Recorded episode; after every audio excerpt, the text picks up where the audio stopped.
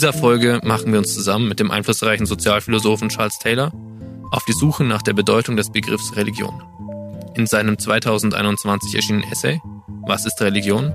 versucht Taylor die titelgebende Frage zu klären, ohne die Vieldeutigkeit und Komplexität des Religionsbegriffs zu vernachlässigen. Viel Vergnügen beim Zuhören. Herzlich willkommen zu Sapre Audio, dem Philosophie-Podcast für alle. Neben mir steht Manuel Schäfler. Guten Tag. Gegenüber von mir steht Kilian Kager. Schönen guten Tag zusammen. Und mein Name ist Richard Rupp. In dieser Folge beschäftigen wir uns mit dem Begriff der Religion. Wenn wir so allgemein über Religion nachdenken, dann haben wir ja irgendwie schon eine Vorstellung.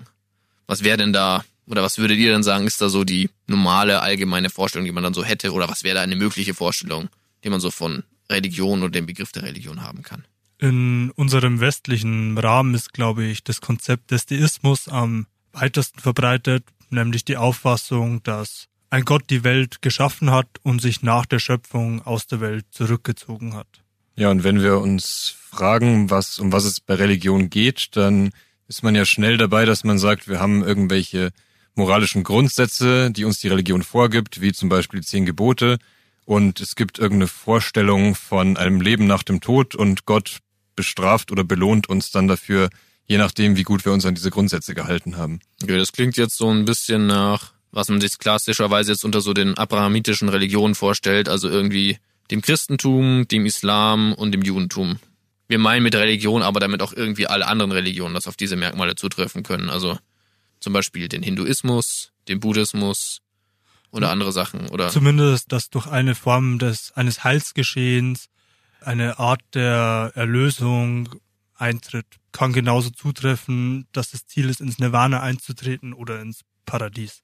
Und die Religion stellt dann irgendwie dieses Heilsgeschehen irgendwie dar oder hilft einem dabei, zu diesem Heilsgeschehen zu kommen. Sowohl als auch. Das Heilsgeschehen wird in den heiligen Büchern der Religion beschrieben und die Grundsätze der praktischen Lebensweise, die Religion vorgibt, helfen dabei, zu dem Heilsgeschehen zu gelangen. Ja, aber Charles Taylor würde ja jetzt sagen, das reicht ihm nicht oder das ist ihm ein bisschen eine Engführung des Begriffs Religion, weil sonst wäre die Frage sehr schnell beantwortet, was Religion ist und er müsste gar nicht diesen Essay schreiben, sondern er würde ja, wie Richie schon angedeutet hat, sagen, wir sollten auch auf andere Religionen eingehen, die jetzt keine klassischen Schriftreligionen sind und ja, wo wir von so einem Schöpfergott ausgehen. Und auch da könnte man ja auch einwenden, die istische Gottesvorstellung ist ja auch nicht unbedingt die christliche Gottesvorstellung. Nicht die eine, richtig, ja. Also er würde ja sagen, wir sollten uns auf die Suche machen, ob das ganze Geschehen nicht komplexer ist, das sich um den Begriff Religion dreht. Ja, es schwebt auch so ein bisschen mit, vielleicht mal den Kopf aus dem Sand zu stecken und zu schauen, was halt so andere Kulturkreise gemacht haben, ne? Fangen wir doch vielleicht mal historisch sehr früh an, als Götter in der Natur verehrt wurden, als es noch keine direkten Heilsvorstellungen gab, sondern Religion sich als etwas konkretisiert hat, was durch Anrufung einer wie auch immer gearteten Wesenheit dazu führen sollte, dass die Ernte gut ausfällt, dass das menschliche Leben florieren kann und äh, vor Versagen geschützt ist, also vor Ernteausfall oder Heuschreckenplagen oder sowas. Mhm. Also dass man sozusagen irgendeine Form von Gottheit hat, der, von der man sich was wünschen kann und die man auch, weiß ich nicht, zum gewissen Grad besänftigen muss vielleicht. Ja, also wie Taylor das relativ pointiert formuliert, dient die Religion dazu, dass man durch religiöse Mittel Güter erlangt, die weltliche Güter sind, die vor allem die Grundbedürfnisse des Menschen decken sollen. Also wie Manu ja schon gesagt hat, man bringt ein Opfer dar in der Hoffnung, dass die nächste Ernte gut wird oder dass die eigenen Nachkommen gesund aufwachsen. Also das sind alles Dinge, die sehr konkret mit dem Leben einer wahrscheinlich eher kleinen Gemeinschaft zu tun hat, die ja unmittelbar davon abhängig ist, was ihre Umwelt ihr geben kann. Also was sie halt zum Überleben braucht. Und dann beschreibt Taylor ja sowas wie die achsenzeitliche Wende, ab der dann nicht mehr Götter in der Natur angerufen werden, sondern plötzlich ein transzendentes Gegenüber hinzutritt, sowas wie Platons Idee des Guten oder der jüdisch-christliche Gott, der Gott Abrahams. Ja, vielleicht müssen wir noch auf den Begriff achsenzeitliche Wende näher eingehen. Ja. Das ist ja ein Begriff, den Taylor von Karl Jaspers übernimmt und der bezieht sich auf eine große Umwälzung, die sich im Hinblick auf Religion vollzogen haben soll zwischen dem achten und zweiten Jahrhundert vor Christus. Und die These dieser großen achsenzeitlichen Wende oder Revolution ist, dass es eben in verschiedensten Kulturkreisen auch in ganz unterschiedlichen Regionen der Erde eine ähnliche Entwicklung gab, die vor allem dafür gesorgt hat, dass man eben weggeht von diesem Gott, der unsere Grundversorgung garantieren soll und den man mit Opfern besänftigt und eben hin zu, zumindest in einem Aspekt hast du es ja schon angesprochen, Manu, zu einem transzendenten Gott. Was heißt jetzt hier transzendent? Nicht in der Welt, sondern mhm. in einem Seinsbereich außerhalb der Welt. Ja, da würde Taylor sagen, das wäre eine der wichtigen Merkmale für eine Religion nach der achsenzeitlichen Wende, dass es eben diese Möglichkeit gibt, sich auf etwas zu beziehen, was einen höheren Standpunkt darstellt. Also ich kann meine aktuelle Situation hier auf der Welt hinterfragen aus dem Blickwinkel von einem höheren Standpunkt, der außerhalb meines Lebenskontexts liegt, aber auch außerhalb des ganzen Universums liegt. Also des Universums, das ich bewohne. Scheint vielleicht zum ersten Mal der Fall zu sein, dass man für solche Fragen Zeit hat in der Menschheitsgeschichte. Also du meinst, dass die Menschheit jetzt dann oder diese Kulturkreise so gesettelt sind, irgendwie Agrarwirtschaft betreiben können und ihre Städte schon gebaut haben und jetzt anfangen da zu reflektieren. Sozusagen, weil sie die Zeit haben, ähm, dann eine Idee von einem moralisch absoluten Guten oder Transzendenz zu entwickeln. Also wäre für mich eine plausible Erklärung, die mir spontan einfallen würde.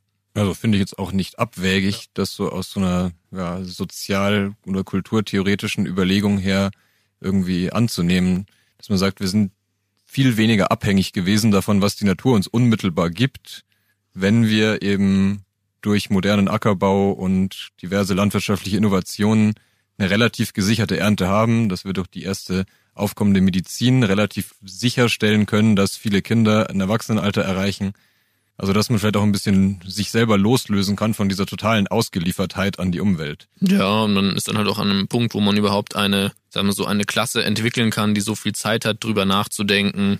Also, dass sich diese Fragen erst stellen, ne? Wenn man da, wenn man so die ganze Zeit von A nach B sich bewegt, wenn man zum Beispiel nomadisch lebt, ähm, oder am Anfang noch irgendwie so viel Grund legen muss, dann hast du jetzt, glaube ich, nicht so viel Zeit, jetzt irgendwie großartig drüber nachzudenken, ob es jetzt eine Idee vom Guten geht, sondern bist ja noch sehr auf den Gott angewiesen, der halt dafür sorgt, dass jetzt die Ernte nicht schlecht wird. Ja, Taylor geht ja auch nicht wirklich drauf ein, woher diese achsenzeitliche Wende gekommen ist und was für ökonomische oder sonstige Gründe irgendwie dafür sprechen, dass es diese Revolution gab im religiösen Verständnis der Menschen. Aber er würde ja sagen, inhaltlich ist es unabhängig von welcher Religion wir da genau betrachten, gibt es einfach sehr gravierende Ähnlichkeiten, die auffallen, wie diese Idee vom überlegenen Guten, die wir schon angesprochen haben. Das heißt, das Gute ist nicht den Menschen in meiner Stadt oder in meinem Dorf oder in meiner Sippe geht es gut und es geht irgendwie aufwärts, sondern das Gute ist irgendwie losgelöst von unserem unmittelbaren Alltagsleben. Und das ist ja auch eine Vorstellung, die uns auch bis heute noch verfolgt und die es auch nicht religiöse Menschen größtenteils auch bejahen würden. Was dass wir sowas annehmen wie ein überlegenes moralisches Gutes, wie zum Beispiel Menschenrechte. Genau, aber weil wir uns nicht auskennen, uns auch plausible Gründe einfallen, warum es so sein könnte, nehmen wir das doch jetzt einfach als gesetzt an. Ja. ja, auf Transzendenz sind wir ja schon eingegangen, den zweiten Teil, der wichtiger Bestandteil dieser Revolution ist. Und im dritten Punkt würde er im Universalismus festmachen, den er zumindest als impliziten Universalismus beschreibt. Also er sagt, es gibt ein viel tiefer gehendes Verständnis davon, was menschliches Leben eigentlich bedeutet oder was es heißt, Mensch zu sein und welche Ziele Menschen haben als es davor vorgelegen ist. Also davor war es wieder sehr, ich lebe in meiner Gesellschaft und wir tun etwas und das wird schon das Richtige sein, weil es tun ja die Leute aus meiner Gesellschaft. Und sobald man eben sowas Universales hat, was Außenstehendes hat, besteht auch die Möglichkeit, überhaupt einen Vergleich anzustellen. Ich habe nicht nur wir und die unmittelbar anderen, die das irgendwie anders tun, sondern wir haben eine möglicherweise gemeinsame Vorstellung davon, was das Richtige sein könnte oder was Menschen an sich mit ihrem Leben erreichen wollen. Und so eine Perspektive gewinne ich ja erst, wenn ich ein Gegenüber annehme, das nicht mit mir auf demselben Level steht. Also man gewinnt auf jeden Fall einfach eine neue Reflexionsebene, die vorher nicht möglich war. Und das führt dazu, dass Religion eine eigene Sphäre einnimmt, die davor nicht möglich war zu benennen. Früher war das eine Sphäre, wenn dann sind die Götter in der Natur und nach der achsenzeitlichen Wende ist die Religion eine eigene Sphäre, abgetrennt von der natürlichen Sphäre. Also ich glaube, er beschreibt es ja auch irgendwie so, dass wenn man sich das äh, antike Rom anschaut, also sobald ich ein Römer war, war ich auch eingeschrieben in die römischen Kulte etc. Und das, was mir jetzt diese achsenzeitliche Wende irgendwie ermöglicht, ist, dass ich zwar ein Römer bin und mich mit diesen Kulten auseinandersetze, aber gleichzeitig noch irgendwie eine andere religiöse Identität auch annehmen kann. Ich meine, diese ganze Kategorie von ich bin religiös oder es gibt Religion gab es davor nicht, weil die weitestgehend identisch war mit dem, was es heißt, eben Mitglied dieser Gemeinschaft zu sein oder Bürger dieser Stadt zu sein. Meine, wie du ja richtig gesagt hast, es wurde einfach völlig erwartet, dass du an all diesen Kulthandlungen teilnimmst. Und zwar nicht, weil du sagst, das erfüllt mich total und da fühle ich mich in meinem spirituellen Nöten oder Wünschen bestätigt und das gibt mir irgendwie persönlich was, sondern weil ich eben Teil dieser Kultur bin, nehme ich natürlich selbstverständlich an diesen Dingen teil. Und das hat ja dann auch mit Platon zum Beispiel zu großen Problemen geführt in äh, der Polis Athen, also der, dem Athener Stadtstaat.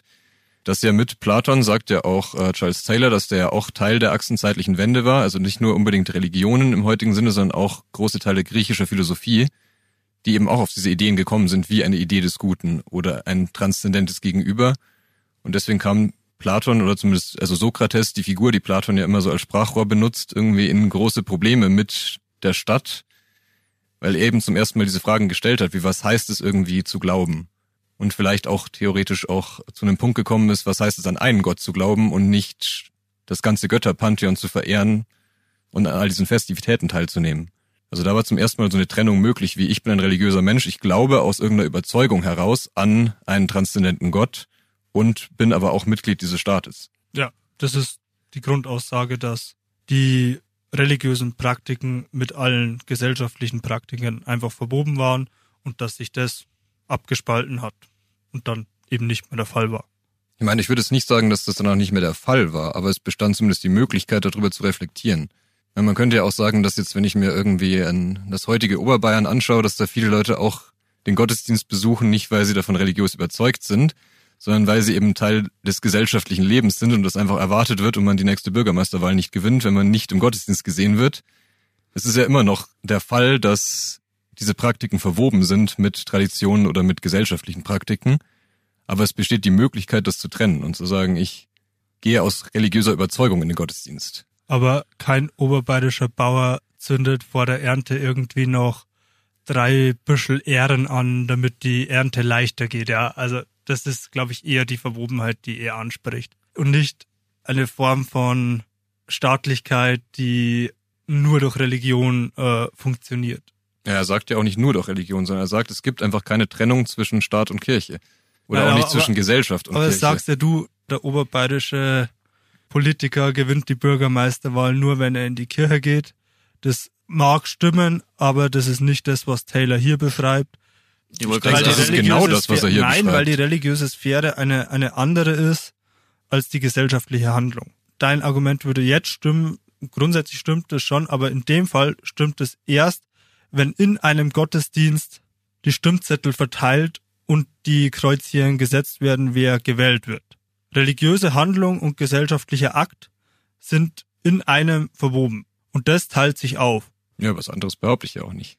Ich sage nur, dass es heute auch immer noch möglich ist, eine religiöse Handlung, die ich auch als solche erkennen kann, rein aus gesellschaftlicher Handlungsgründen zu betreiben. Nein, ohne das dass ich diese Reflexionsebene eben. einnehme. Du hast einen Grund, weil du gewählt werden möchtest, gehst du in den Gottesdienst. Aber es sind immer noch zwei verschiedene Sphären. Es ist nicht so, dass im Gottesdienst der Wahlzettel oder der Wahlvorgang vollzogen wird. Ja, aber dass es zwei verschiedene Sphären sind, erkennst du ja nur aufgrund der achsenzeitlichen Wende. Das ist ja genau das, was er hier sagt oder was ich hier behaupten will, dass er sagt. Dass es möglich ist, zu trennen zwischen einer religiösen Handlung und einer gesellschaftlichen Handlung. Nein, schau, er schreibt doch, religiöse Kulte, Rituale und Opferhandlungen sind so stark mit allen anderen gesellschaftlichen Praktiken verwoben, dass man sagen könnte, Religion sei überall und allgegenwärtig. Aber wenn du in deine Wahlkabine gehst und den Bürgermeister wählst, weil er im Gottesdienst war, ist der religiöse Akt in dem Moment nicht gegenwärtig, sondern es sind zwei verschiedene Sphären. Ja, der ist insofern gegenwärtig, dass es vorausgesetzt wird, dass jemand, nur jemand vertrauenswürdig sein kann, der an diesen Handlungen teilnimmt, die das gesellschaftliche Leben ausmachen. In einer Zeit vor der achsenzeitlichen Wende, wie zum Beispiel in einem griechischen Stadtstaat. Ich weiß gar nicht, ob man sich in dem griechischen Stadtstaat überhaupt so weit die Frage gestellt hätte, sondern da wärst du qua dem Fakt, dass du halt Teil dieses Stadtstaats gewesen wärst, einfach in diesen kulturellen Handlungen einfach eingeschrieben und anwesend gewesen. Na, da wäre halt wahrscheinlich irgendwie der Vogel oben drüber geflogen und dann hätten die Leute ihre Handzeichen gegeben, wer jetzt der neue Bürgermeister ist. Auf jeden Fall ist halt da Kult und weiß nicht, politisches und gesellschaftliches Leben einfach so ineinander verwoben, dass da überhaupt keine Trennung in dem Sinne gab. Und dann können wir uns jetzt auch weiter darüber streiten, ob der Bürgermeister jetzt praktisch nur als vertrauenswürdig gilt, weil ihm das zugesprochen werden kann, wenn er halt an diesen religiösen Handlungen teilnimmt und inwiefern da jetzt das miteinander zu tun hat. Was er auf jeden Fall klar machen will an der Stelle, der Charles Taylor, ist, dass halt es auf jeden Fall jetzt eine Möglichkeit einer Trennung von Sphären gibt, beziehungsweise eine Reflexionsebene darauf. Ja, alles, was ich ja sagen wollte, ursprünglich ist, dass die eben nicht klar getrennt sind seitdem, sondern dass es da immer noch Verwobenheiten gibt, sondern dass diese Möglichkeit besteht, dass man sie reflexiv auseinanderhalten kann. Naja, also für mich sagst du, das wird halt irgendwie verwechselt, weil es eine Form der Begründung ist, aber es ist dann für dich trotzdem in einer Sphäre. Und das ist halt eben nicht. Eben ja, das sage ich ja eben auch nicht, wird, dass es in derselben Sphäre ist. Sphären. Aber ich sage, wir haben jetzt die Möglichkeit, wie Richie ja richtig abschließend gesagt hat ja, zu dem genau, Punkt, haben wir die Möglichkeit jetzt zu unterscheiden. Und die hatten wir davor nicht. Und du hast aber sehr stark gesagt, dass diese Handlungen getrennt sind und dass die in verschiedenen Sphären ablaufen. Und ich würde sagen, die laufen nicht unbedingt und immer in verschiedenen Sphären ab, sondern es gibt die Möglichkeit, dass man jetzt unterscheiden kann. Ich denke, dass beides Gut. zu einem gewissen Grad stimmt. Es hat eine stärkere Trennung stattgefunden, da gebe ich dem Mauno schon recht. Dafür hat es auch diesen reflexiven Schritt gegeben. Und da muss man auch einfach sagen, dass sich halt einfach Gesellschaften in den letzten 2000 Jahren halt auch einfach ein bisschen anders entwickelt haben und wir jetzt nicht irgendwie vielleicht die einzelnen sozialen Kodierungen, wie sie jetzt heute gelten oder nicht mehr gelten, jetzt da irgendwie drauf anwenden können und müssen. Aber gehen wir mal weiter im Text voran. Sind wir da im, im nächsten Teil und da beruft er sich jetzt auf einen Peter von Meer, Spirit of Asia und übernimmt von dem drei, wie soll man sagen, drei Trennungen oder drei wie formuliert man das am besten? Also macht drei Kategorien auf, unter denen man, äh, unter denen man Religion noch beleuchten kann. Und er sagt halt, okay, wie hat sich das denn jetzt weiterentwickelt? Also was gibt's da so für ideengeschichtliche Stränge? Und da haben wir jetzt dann als ersten Punkt oder als ersten Punkt, den er anfügt, Religion kontra Magie. Was meint Charles Taylor mit Magie? Fangen wir vielleicht so an. Also es ist eigentlich wieder ein sehr so naturspiritueller Zugang zur Wirklichkeit, dass man sagt, die Wirklichkeit ist in irgendeiner Weise beseelt, da gibt's überall Geister und diese Geister kann ich anrufen, wenn ich die richtigen Techniken beherrsche und dann können die mir Dienste erweisen. Also Dinge, die mich unmittelbar in meinem jetzigen Leben voranbringen. Also zum Beispiel, äh, dass die Milch nicht sauer wird. Ja, oder vielleicht auch deutlich mehr, wenn ich an äh, zum Beispiel den Djinn aus der Wunderlampe denke. Das wäre so ein klassischer Geist, den man anrufen kann, wenn man das richtige Artefakt hat oder die richtigen Beschwörungsformeln kennt. Und dann ist dieser Geist auch gezwungen, dir gewisse Dienste zu erbringen. So, und was hat es jetzt aber mit Religion in dem Sinne zu tun? Beziehungsweise war das mal getrennt voneinander? Oder was ist da jetzt der Punkt, den er damit machen möchte? Also warum führt er das ein? Ich denke, er führt das ein, in gewisser Weise auch in Bezug auf diese ganze naturreligiöse Geschichte, die wir vor der achsenzeitlichen Wende hatten. Wo wir sagen, es geht eben darum, dass wir im Diesseits, in unserem jetzigen Leben Benefits erlangen, dass es uns hier besser geht. Und er sagt besonders, die abrahamitischen Religionen, wie das Christentum, das Judentum, zeichnen sich durch eine sehr, sehr starke Ablehnung von Magie aus, weil sie das eben sehr eng identifizieren mit diesen heidnischen Religionen, Anführungszeichen, die es davor gab. Also vor der achsenzeitlichen Wende, bevor wir gesagt haben, wir beziehen uns auf einen transzendenten Gott oder auf eine Idee des Guten, weil es eben wieder so eine stark innerweltliche Komponente hat. Und ob ich jetzt diesem Geist oder wie auch immer diese Wesenheit ich nennen will, ein, ein Ritual darbringe, damit ich irgendwie Dienste bekomme, oder ob ich diese vorachsenzeitlichen Naturgötter anbete und den Ritual darbringe, da ist, glaube ich, eine ziemliche Ähnlichkeit vorhanden, würde jetzt Taylor sagen. Und deswegen ist seine These, grenzen sich diese Religionen heute sehr stark davon ab. Wobei er ja auch Beziehungsweise sagt... Beziehungsweise von den gesellschaftlichen Gruppen, die sich trotz der achsenzeitlichen Wende immer noch auf Naturgötter berufen. Also ich weiß nicht, ob er sagen würde, es ist dasselbe, diese Naturreligionen anzurufen oder Magie anzuwenden, aber ich glaube, es geht ihm darum, dass es eine ziemliche Ähnlichkeit ist oder dass zumindest die Praktiken recht analog sind. Ja, genau. Und dass deswegen ein Christ sagen würde, diese Sachen sind ihm von vornherein suspekt, weil die eben diesen sehr starken Opferkult und diesen sehr rituellen Bezug haben, durch den sich diese Religionen früher ausgezeichnet haben. Oder habe ich mir noch ein Stichwort, nämlich den Götzendienst dann dazu aufgeschrieben. Also dass halt dann wieder irgendwas verehrt werden könnte dadurch, was eigentlich nicht verehrenswert ist. Ja, weil es eben nicht die Eigenschaften hat, die wir modern von einem Gott oder Gottesbild erwarten würden. Nämlich? Die Transzendenz, diese Ausrichtung auf ein Gutes an sich. Ich glaube, ihm geht es darum, dass bei Magie ein partikuläres Ereignis dazu führt, dass etwas eintritt. Zum Beispiel, dass bei Tierkrankheiten diese entweder ausgetrieben werden oder schwarze Magie im Gegensatz zur Abgrenzung zu dieser weißen Magie ein Feind irgendwie durch einen Fluch getötet wird. Ja, würde ja auch sagen, das gefährdet auch diese Schaffung dieser beiden Sphären, die man erreicht hat. Dass man sagt, wir leben hier im Diesseits in unserer Welt, die wir jeden Tag erleben können und wir beziehen uns auf einen transzendenten Gott. Aber sobald ich im Diesseits auf irgendwelche Möglichkeiten zugreifen kann, die eben irgendwie scheinbar magisch sind, dann verlasse ich so ein bisschen die Sphäre, in der ich eigentlich lebe und erlange etwas, was ich eigentlich nur erlangen könnte, wenn ich mich auf einen transzendenten Gott ausrichten könnte. Also es wird so ein bisschen porös, diese Trennung, die man gemacht hat. Und er formuliert das ja auch relativ stark, indem er sagt, Magie ist im Wesentlichen das, was Religion ablehnt. Er betont ja da auch, dass es im Speziellen von den abrahamitischen Religionen auch ausgeht. Also ich weiß nicht, ob das dann für die anderen zwei Beispiele, die er da immer noch anführt, nämlich ähm, Hinduismus und äh, Konfuzianismus, ob die da dann auch so gleich gelten. Also er schreibt ja schon, dass sich so etwas auch im, im chinesischen Raum vollzieht, nämlich dass so etwas wie, wie Zauberei oder Wahrsagung zumindest als minderwertig angesehen wird, zwar nicht aus der religiösen Sphäre komplett verschwindet, aber schon ein Kult niederen Beweggrunds ist. Ja, aber er sagt auch, dass es eben nicht verfolgt wurde, wie jetzt bei uns in der frühen Neuzeit Hexerei explizit verfolgt wurde. Ja, also, also in China lässt man die Sachen einfach so parallel nebeneinander herlaufen und sieht die nicht als direkte Bedrohung des religiösen Weltbilds. Eher so die Maultasche nicht. Mhm. Es ist so ein bisschen verpackt und, und solange das dann die transzendente Macht nicht sieht, passt es schon. Was ja auch an sich schon eine sehr immanente und abergläubische Vorstellung ist dass ein transzendenter Gott nicht durch zwei Millimeter Teig schauen kann.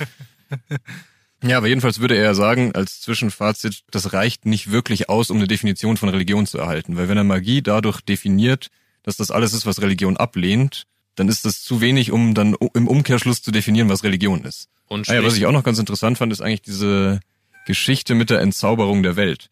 Dass er ja sagt, wenn ich das nicht mehr zulasse, dass es diese Verehrung von Naturwesen gibt oder irgendwelchen Geistwesen gibt, dann hat das eben auch die Konsequenz, dass diese Geisterwesen oder diese ganze Beseeltheit der Natur eben verschwindet, was ja auch so eine zentrale Grundlage für ein modernes Weltbild ist. Dass wir eben davon ausgehen, dass alles, was so um uns rum ist, irgendwie materiell verfasst ist und den Gesetzen der Physik gehorcht und dass wir eben nicht mehr davon ausgehen, dass jede Quelle und jeder Baum einen eigenen Geist hat, der das beseelt, sondern dass unser von uns erlebtes Universum eben knallhart Naturgesetzen gehorcht und es völlig aussichtslos und wahnsinnig erscheinen würde im Hinblick von so einem naturwissenschaftlichen Verständnis, dass man mit irgendwelchen Zauberformeln versucht, Einfluss zu nehmen auf das Geschehen. Ich glaube, ihm ist es eher wichtiger, dass er diesen, diesen selbstverstärkenden Zirkel betont. Wir definieren einmal, was Magie ist und um dann die Magie aus der wahren Religion auszutreiben, schreibt er ja, wird wiederum ein, ein neuer Magiebegriff definiert, sodass es immer, immer stärker aus der wahren Religion herausgetrieben wird. Ja, wir würden ja auch heute erleben, und da glaube ich schon, dass das auch ein Einfluss davon ist, dass besonders von abrahamitischen Religionen geprägte Regionen der Welt dann eben auch in der Neuzeit angefangen haben, sich sehr viel mit Naturwissenschaften zu beschäftigen, dass das schon einen Einfluss hat. Ich sage, wenn ich aus religiösen Gründen schon mal Geister und irgendwelche Sphärenwesen verbanne aus meinem Weltbild, dann brauche ich natürlich auch andere Erklärungsmodelle, die, wenn ich mir zum Beispiel anschaue, was man für Beschäftigungen mit Planeten gemacht hat und mit den Himmelssphären in der Zeit Platons und danach, es ist begünstigt eben auch ein naturwissenschaftliches Weltbild, dass ich schon mal von vornherein sämtliche Geisterwesen ausschließe aus diesem Weltbild. Also die sind einfach nicht mehr existent und mit denen braucht man sich auch nicht mehr beschäftigen. Ja, und wenn man halt dann erstmal irgendwie angenommen hat, dass alles Materie ist, dann kann ich das auch, ich sag mal so, viel expliziter untersuchen. Es gibt ja keine Geister, die ich irgendwie verärgern könnte oder sonst was. Da gibt's da sicherlich auch schlimme, extreme Beispiele, die dazu geführt haben. Wenn man sich dann irgendwie anschaut, wie dann in der Aufklärung teilweise davon ausgegangen ist, dass Tiere einfach nur mehr so wenige Automaten sind oder sowas. Aber ich glaube, das führt jetzt auch zu weit. Kommen wir mal zum nächsten Punkt. Nämlich, das nächste, worüber er spricht, ist dann nämlich Religion kontra Spiritualität. Ja, im Punkt Spiritualität, abgegrenzt von Religion, sagt er erstmal einleitend, dass viele Menschen, die sich heute als spirituell verstehen, eine Ablehnung haben gegen dogmatische Strukturen, die vor allem in so einer Organisation wie der Kirche vorliegen. Also das wäre erstmal so eine Ausgangsthese. Und das lässt sich wahrscheinlich auch gut beobachten heutzutage. Es scheint ein Trend zu sein, dass die Leute die transzendente Dimension in den persönlichen Raum holen und es nicht unbedingt mit anderen teilen wollen, weil das Teilen mit anderen ja zu einer Form des Rituals führt. Ja, also da würde ich sagen, das geht damit zumindest einher, dass man erstmal diese dogmatische Autorität ablehnt und dann in dem nächsten Schritt natürlich auch diese rituelle Dimension ablehnt, weil wenn ich nicht mehr in den Gottesdienst gehe mit anderen und diese Rituale vollziehe, verliere ich den Zugang zu dieser Praxis und sage, es ist eben, wie du sagst, individueller der Zugang. Ich versuche halt dann zu meditieren und asketisch zu leben und mache Yoga und das sind dann Praktiken, die mich der Transzendenz näher bringen sollen. Außerdem muss ich mich dann nicht mehr äh, den normativen Lehrsätzen oder den ethischen Lebensgrundlagen der Institution beugen, sondern kann halt machen, was ich will und meditieren lässt sich vor mich hin am Tag. Ich kann mich ganz dem Silicon Valley Credo der Selbstoptimierung verschreiben. ja, aber ich glaube, hm, macht er da noch einen wesentlich größeren Punkt da an der Stelle? Naja, er sagt, das führt uns natürlich dazu, dass wir über den Begriff Religion wieder neu nachdenken müssen, weil diese Gemeinsamkeit und das rituelle Vollziehen von Handlungen ja komplett rausfallen aus diesem Verständnis von Religion aber Leute sich trotzdem als religiös bezeichnen können, wenn sie diese Form von individueller Spiritualität betreiben. Ja, sie bezeichnen sich als spirituell. Und dann muss man fragen, ist das eine Abgrenzung zur Religion? Ja, dann würde er ja auch sagen, dass es in anderen religiösen Traditionen eigentlich vor allem diese Form von Spiritualität ist, die religiös sein ausmacht. Also der westliche Buddhist, der viel Yoga macht, würde sich wahrscheinlich als spirituell bezeichnen und nicht als religiös. Aber ein Buddhist, der im asiatischen Raum lebt, wo diese Religion halt auch eine Gemeinschaft hat, der würde sagen, ich bin religiös und mache aus religiösen Gründen Yoga und beschäftige mich mit Meditation. Das sind für mich auch Praktiken, die meine Religion ausmachen. Und deswegen sagt er, taugt diese Unterscheidung Religion und Spiritualität auch nur sehr bedingt dazu, eine klare Definition von Religion zu fassen. Das kann man dann als Überleitung nehmen, nämlich sagt er dann auch noch was zur Religion kontra Säkularität. Also wir haben jetzt ja irgendwie versucht, uns über die Magie anzunähern, wir haben versucht, uns über das letzte jetzt über die Spiritualität anzunähern das funktioniert alles so semi und betont irgendwie verschiedene Aspekte, aber es macht halt dieses Phänomen Religion irgendwie noch nicht so ganz greifbar. Und jetzt der letzte Punkt, äh, die Säkularität. Mal schauen, ob das uns jetzt irgendwie weiterbringt oder ob Charles Taylor der Meinung ist, dass da jetzt irgendwie der Schlüssel liegt. Also ich kann ihn da nicht direkt sehen und äh, es ist auch nicht der am besten und detailliertesten ausgearbeitete Bereich, den er aufmacht. Er bezieht sich auf ein paar Beispiele und versucht zu klären, was säkular eigentlich bedeuten soll und kommt zu dem Schluss, dass das im weitesten Sinne auch kultur- und kontextabhängig ist. Was auch schon das Problem bei Spiritualität war. Warum es nicht taugt. Also er sagt, wir haben eine Vorstellung als westlicher aufgeklärter Mensch, was säkular heißt, nämlich dass es eine starke Trennung gibt oder eine völlige Trennung zwischen Staat und Kirche zum Beispiel. Oder zwischen Staat und Religion. Und er macht es ja nur am Beispiel des Konfuzianismus fest und sagt, nur wenn man die Unterscheidung zwischen Magie und die Unterscheidung zwischen Spiritualität, die wir getroffen haben, aufgibt, dann kann man sagen, dass man zwischen Religion und Säkularismus unterscheiden kann. Was macht er den, was macht er den Konfuzianismus so ein gutes Beispiel? Weil Konfuzianisten, sagt man das so? Konfuzianer? Weil Menschen, die, die sich in der spirituellen Richtung des Konfuzianismus sehen, trotzdem auch Kulte wie zum Beispiel Feng Shui praktizieren. Ja, und andersrum würde er auch sagen, dass viele Chinesen von sich behaupten würden, dass sie säkular leben, also sich eigentlich nicht mit Religion beschäftigen, aber zu einem Teil trotzdem gewisse Kulte praktizieren, die völlig außerhalb von einer Konfession liegen, wie zum Beispiel so einen Ahnenkult. Und andererseits, dass viele Anhänger des Konfuzianismus auch für sich behaupten würden, dass sie eigentlich spirituelle Menschen sind und Konfuzianismus eigentlich mehr so eine Weltsicht oder Selbstsicht ist und weniger eine Religion. Und deswegen macht das diesen Begriff oder dieses Begriffspaar dann wieder extrem schwammig. Aber genau deswegen reicht die Definition von Säkularismus nicht aus, um Religion negativ zu definieren. Also ich finde, wir sind jetzt gerade an einer interessanten Stelle, weil zumindest hat man am Anfang, wenn man den Text liest, den Eindruck, dass der Text irgendwie versucht, eine Antwort darauf zu geben, was jetzt Religion sein könnte. Dann haben wir jetzt irgendwie festgestellt, okay, es gab irgendwie einen Wandel, den er an Karl Jaspers Idee von dieser Achsenzeit irgendwie festmacht. Und ob dann hat sich anscheinend sowas gebildet wie das, was man jetzt irgendwie, keine Ahnung, großen Weltreligionen nennen könnte oder Ausuferungen davon und die haben anscheinend auch Gemeinsamkeiten. Aber wenn wir das jetzt irgendwie versuchen, die alle in festen Abgrenzungen zu sehen, ob das jetzt eine Abgrenzung zur Magie ist, eine Abgrenzung zur Säkularität oder eine Abgrenzung zur Spiritualität ist, dann kriegen wir dann nie irgendwie alle zufriedenstellend so zusammen, dass wir sagen können, und das ist jetzt das, was den Begriff der Religion ausmacht. Also ist Religion ein wahnsinnig komplexes Phänomen. Ja, und sein Fazit an der Stelle würde ja auch lauten, dass wir einfach damit leben müssen, dass das ein vieldeutiger Begriff ist und wir uns da immer dran abarbeiten müssen und diese Komplexität eben nie aus den Augen verlieren dürfen. Sondern, ja, je nach Kontext und je nach Kultur, die ich betrachte, muss ich eben bereit sein, diese Dimensionen zu sehen, die in dem Begriff liegen. Genau. Und nach diesem kurzen Zwischenfazit macht er jetzt dann noch ein drittes Kapitel auf, ein letztes Kapitel auf und spricht da jetzt von einer dynamischen Perspektive. Und eigentlich geht es ihm in dem Kapitel ja um die Frage, wie es dazu kommt, dass Religion zu einem Kennzeichen für eine politische Organisation wird. Ja, er nennt es äh, politische Mobilisierung, aber ja, im Wesentlichen, also es muss nicht eine klare politische Organisation sein. Habe ich nämlich vorgelesen, das steht da. Mir steht da Identitätsmarke für politische Mobilisierung, aber es meint natürlich auch was ähnliches. Ja, auf jeden Fall spricht er jetzt also dieses größere Phänomen an, dass es da irgendwie eine Vermengung zwischen Religion und Politik gibt. Und ich glaube, er sagt auch, dass das ein neueres Phänomen ist, also beschreibt, dass es sich das irgendwie in den letzten 50 Jahren irgendwie anfängt zu verdichten. Und jetzt ist natürlich die Frage, wie kommt es da dazu? Oder was sind da mögliche Motivationsgründe dahinter? Und was sagt uns das über Religion am Ende des Tages aus? Oder sagt das überhaupt irgendwas über Religion am Ende des Tages aus oder nur über Politik? Also er sagt ja erstmal, dass das jetzt eben dieser dynamische Blick sein soll auf Religion den wir auch einnehmen sollten, neben dieser eher historischen Analyse von, wie haben sich Religionen gebildet und wie kann man die untereinander abgrenzen.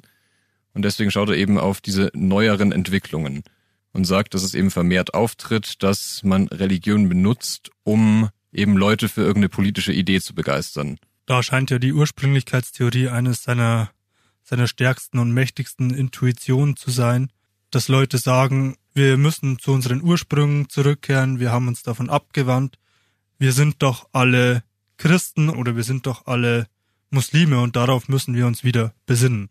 Ja, das ist so diese Ursprünglichkeitsthese ist ja irgendwie, wenn man das jetzt mal schlecht formalisiert, dann würde man sagen, es gab Urzustand X, Urzustand X war besser als äh, jetzt Zustand Y. Unser Bestreben aller muss es sein, zurück zu Urzustand X zu kommen. Ob das jetzt irgendwie, weiß ich nicht, die Reinheit des Abendlandes ist. Die Reinheit des Abendlandes ist übrigens eine politische Aussage und keine religiöse. Ah, sorry. ja, aber es schwingt auf jeden Fall so eine früher war alles besser Mentalität mit und Anhänger solcher politischen Ideen gehen ja meistens davon aus, dass wir gerade eben wirklich schlechte Zeiten haben und das würde Taylor eben auch sagen, dass solche Narrative eben auch davon befeuert werden, dass Leute gerade eine Krise erleben und eine Situation von großer Komplexität erleben, in der einfach sehr viel Unordnung herrscht und man sich eben an ein vermeintlich einfacheres Zeitalter zurückbesinnen will, in dem auch Dinge klar geregelt waren, wie ich gehöre zu dieser Religion und alle anderen, die dieser Teil dieser Konfession sind, gehören auch zu dieser Religion und deswegen können wir uns darauf besinnen, dass wir was Gemeinsames haben. Aber vor allem geht es ihm, denke ich, darum zu sagen, Politik instrumentalisiert Religion dazu, um diese These, die du gerade erörtert hast, zu definieren. Ja, und wir haben dann eben wieder eine Situation, wo man Religion dazu verwendet, um eben weltliche Ziele zu erreichen und keine Ziele, die ausgerichtet wären auf Spiritualität oder auf ein Verlangen, sich der Transzendenz anzunähern oder neue Perspektiven zu gewinnen, sondern es geht halt um Machtpolitik und um Einfluss, den man am besten erlangen kann, wenn man eben eine Gruppe hat, die sehr stark verdichtet ist und die sehr stark einer gemeinsamen Überzeugung anhängt. Genau. Er bringt ja auch das Beispiel des Beitritts der Türkei zu der EU, in der sich dann gewisse Politiker hinstellen und sagen, nein, wir sind doch das reine christliche Abendland, wir können die Muslime nicht zur EU lassen, aber mit der Religion Christentum und mit der Religion Islam hat es einfach nichts zu tun, sondern es ist nur die politische Aussage, um das politische Ziel zu verfolgen, dass die Türkei nicht der EU beitritt. Ja, es geht eben darum zu zeigen, wer gehört dazu und wer gehört nicht dazu und eben ein starkes Narrativ dafür zu haben, dass man Leute sehr gezielt ausgrenzen kann. Oder umgekehrt, wenn man selber einer Minderheit angehört, dass man sich eben ein Sprachrohr verschaffen kann.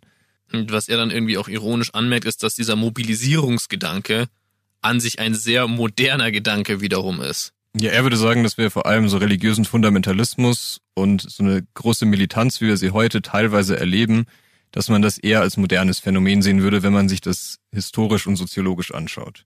Da kann man natürlich drüber streiten, ob Religion nicht auch davor schon dazu gedient hat, also vor der Neuzeit und vor der Aufklärung, um Leute für politische Ideen zu mobilisieren. Also sicherlich immer wieder, aber vielleicht nicht allzu breites Phänomen. Also. Ja, was er ja auf jeden Fall sagen würde, ist, ist das mit so einer These wie Religion führt immer zu Krieg oder immer zu Konflikt, dass das eine völlig unzulässige Verengung ist, sondern dass man eben diesen Blick darauf haben muss, dass Religion hier verwendet wird und instrumentalisiert wird für einen ohnehin schon politischen Kurs oder für einen, um einen Konflikt zu gewinnen, der auf einer weltlichen Ebene liegt und eigentlich nichts mit Glaubensüberzeugungen zu tun hat. Was ich ihm aber schon irgendwie auch zuspreche, das gilt aber für im Prinzip jegliche Form von Gemeinschaft, die sich irgendeine Idee verschreibt oder irgendwie zusammengehört, dass das natürlich auch Religion ganz fantastisch dazu dient, um eine Abgrenzung zu anderen darzustellen. Das ist aber einfach der Sache inhärent. Und ja, die Frage, bei, wie man halt dann damit das ist ja umgeht. Nicht das Ziel von Religion. Ja, absolut nicht. Und, aber und, und die Aussage, Religion führt zu Gewalt oder Religion stiftet immer Frieden, ist einfach keine Definition von Religion, weil die Beweisbarkeit dieses Satzes nicht möglich ist. Ja, und auch das ganze Unterfangen, diesen Satz zu verifizieren, kann nur sinnlos. scheitern. Das ja. ist einfach sinnlos, so eine Verallgemeinerung an den Tag zu legen. Das perfide ist eigentlich bei dieser ganzen politischen Instrumentalisierung, dass das eigentliche Religiöse, nämlich das, was wir zum Beispiel bei Spiritualität erörtert haben, dass das völlig in den Hintergrund rückt und darum geht's überhaupt nicht. Und da würde ich ja sagen, das sind andere gesellschaftliche Zwecke oder Ziele nicht unbedingt. Denen geht's nicht darum, eine spirituelle Haltung einzunehmen. Wenn ich jetzt zum Beispiel an Klimaschutz denke, dann ist das ja auch ein sehr polarisierender Begriff, der große Gruppen hinter sich vereint, die dann auch wirkmächtig werden und sich abgrenzen von anderen. Aber bei Klimaschutz geht es ja darum, dass wir ein klar weltliches Ziel erreichen und das auch mit weltlichen Mitteln tun. Und nicht, dass wir uns auf was Transzendentes ausrichten durch Glauben, durch Meditation, durch eine Form von spiritueller Haltung. Und das würde ich sagen, würde er eben ganz stark dann abgrenzen. Ja, jetzt kann man nochmal die Frage stellen. Wobei, vielleicht könnte man schon sagen, dass Demonstrationen für den Klimaschutz eine rituelle Handlung der Befürworter von Klimaschutz sind. Ja, aber dann hätte man eine sehr weiche Definition von rituellen Handlungen. Ja, oder Demonstration wird zum Ritual, wenn es jeden Freitag geschieht. Dann wird es zu einer Gewohnheit, sich, könnte man sagen. Ja, ein ja. Gebet für sich, das ich alleine spreche, ist ja, wenn es kein festes Gebet ist, sondern ein spontanes, improvisiertes Gebet ist, ist keine rituelle Handlung, sondern Ritual wird dann doch schon durch eine gewisse Regelmäßigkeit erst zum Ritual dann. Ja, aber es wird ja nicht dadurch, dass es eine Regelmäßigkeit hat, zum Ritual. Würde ja auch nicht sagen, dass tägliches Zähneputzen vor dem Schlafengehen ein Ritual ist, außer im sehr übertragenen Sinne. Weil ich eben sagen würde, es fehlt diese Ausrichtung auf eine spirituelle Haltung, auf ein spirituelles Ziel, auf eben etwas Religiöses. So schwierig das zu fassen sein mag, aber eben etwas oft zu tun und gemeinsam mit anderen zu tun und dadurch vielleicht politische Wirkmächtigkeit zu erreichen, reicht ja nicht, um es ein Ritual in diesem Kontext zu nennen. Aber es hat schon eine gewisse transzendente Ausrichtung, nämlich, dass die Natur, so wie sie beschaffen ist, an der Idee des Guten vielleicht teilhat. Ja, da würde ich mich einlassen, dass ja. das natürlich auch in gewisser Weise eine zentrale moralische Idee dahinter steht, dass wir zum Beispiel sagen, wir sind unseren Nachkommen schuldig, dass die auch einen bewohnbaren Planeten haben. Das ist natürlich eine Idee, die auf Universalisierbarkeit abzielt, weil das reicht nicht, wenn wir Deutsche das machen, sondern das müssen alle Leute tun. Wir müssen da alle an einem Strang ziehen, um eben dieses größere Gut zu erreichen. Aber dann wird's ja doch rituell. Ich würde immer noch sagen, nicht in einem religiösen Sinne. Ich wollte gerade sagen, bevor jetzt der Manu als nächstes den Schöpfungsbegriff einführt, um irgendwie zu rechtfertigen, nein, nein, um, um irgendwie zu rechtfertigen, warum äh, Fridays for Future eine rituelle Handlung am Ende des Tages ist, ähm, können wir noch mal irgendwie vielleicht kurz darauf reflektieren, was hat, also was sagt uns jetzt dieser Text, was kann man daraus mitnehmen und was war jetzt vielleicht auch einfach überraschend daran. Also nach dem Text bin ich auf jeden Fall verwirrter, als ich vorher war. Und die Frage ist halt, ähm, gibt es die Möglichkeit, ein Begriff von Religion zu finden, den man dann auch irgendwie operationalisieren kann? Oder muss ich mich, wenn ich mich religiösen Phänomenen näher, immer anfangen, das aus so vielen verschiedenen Kontexten und Blickwinkeln zu beobachten, dass ich praktisch über jedes dieser Phänomene was eigenes aussage? Also irgendwo suchen wir schon nach einer allgemeingültigen Aussage über Religion und gibt's die einfach nicht? Also ist das das Takeaway von dem Text? Oder sind wir da einfach noch nicht fertig? Ich meine, es gibt sicherlich auch andere Forscher, die behaupten würden, doch, es gibt eine, eine allgemeingültige Definierbarkeit von Religion. Ja, ich würde auch sagen, für den Philosophen ist es natürlich erstmal unbefriedigend, das Ende, dass es keine allgemeingültige Definition gibt, die wie du ja richtig ausgeführt hast, die speziell genug ist, um wirklich den Kern zu erfassen von diesem Phänomen, aber eben allgemein genug ist, um all diese Phänomene zusammenzufassen.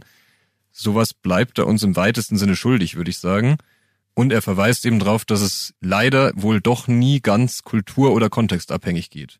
Wenn wir wirklich eine allgemeine Definition hätten, dann würde die ja durch alle Zeiten hinweg für alle Menschen gelten, die jemals gelebt haben und jemals leben werden. Da ist er zu keiner Antwort gekommen, die so klar formulierbar wäre. Sondern er würde sagen, wir müssen uns immer damit abfinden, dass dieser Begriff eben sehr komplex ist, dass der immer mit Kontext zu tun hat und immer auch mit Kulturen zu tun hat. Und dass wir die betrachten müssen, ohne dass es vollkommen relativ ist. Also ich würde nicht sagen, dass er irgendwie so ein Plädoyer für absoluten Relativismus schreibt hier und sagt, jeder kann irgendwie Religion halten für was er will. Ich glaube, ihm geht es in diesem Text auch nicht darum, eine abschließende Antwort darauf zu finden, was Religion ist, sondern ihm ist es in diesem Essay wichtig, das Problembewusstsein dafür aufzureißen, dass, wie du gerade richtig ausgeführt hast, Religion kulturell und historisch abhängig ist und aber auch immer eine, eine persönliche Komponente mitschwingt. Und das macht es eben komplex und sehr schwer zu definieren dass es statische und dynamische Elemente in der Religion gibt.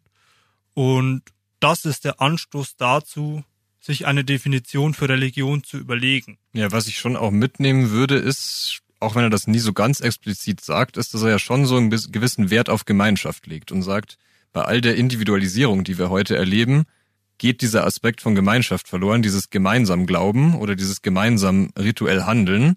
Und ich glaube, dass er da eben schon großen Wert drauf legen würde und dass das auch was ist, über das man nachdenken sollte, dass Religionen eben doch immer auch was sind, was Menschen zusammenbringt und eben nicht nur in diesem instrumentellen politischen Sinn. Alleine funktioniert es vor allem nicht. Sonst ist es keine Religion, sondern irgendeine anders geartete Form von Spiritualität oder whatever. Ja, ich denke auch, dass der moderne Mensch sich da vielleicht die Illusion macht, ich kann meine eigene Religion erschaffen, indem ich einfach spirituell bin völlig losgelöst von allem, was davor da war, völlig losgelöst von jedem Kontext. Und er würde, glaube ich, sagen, dass das nicht funktioniert.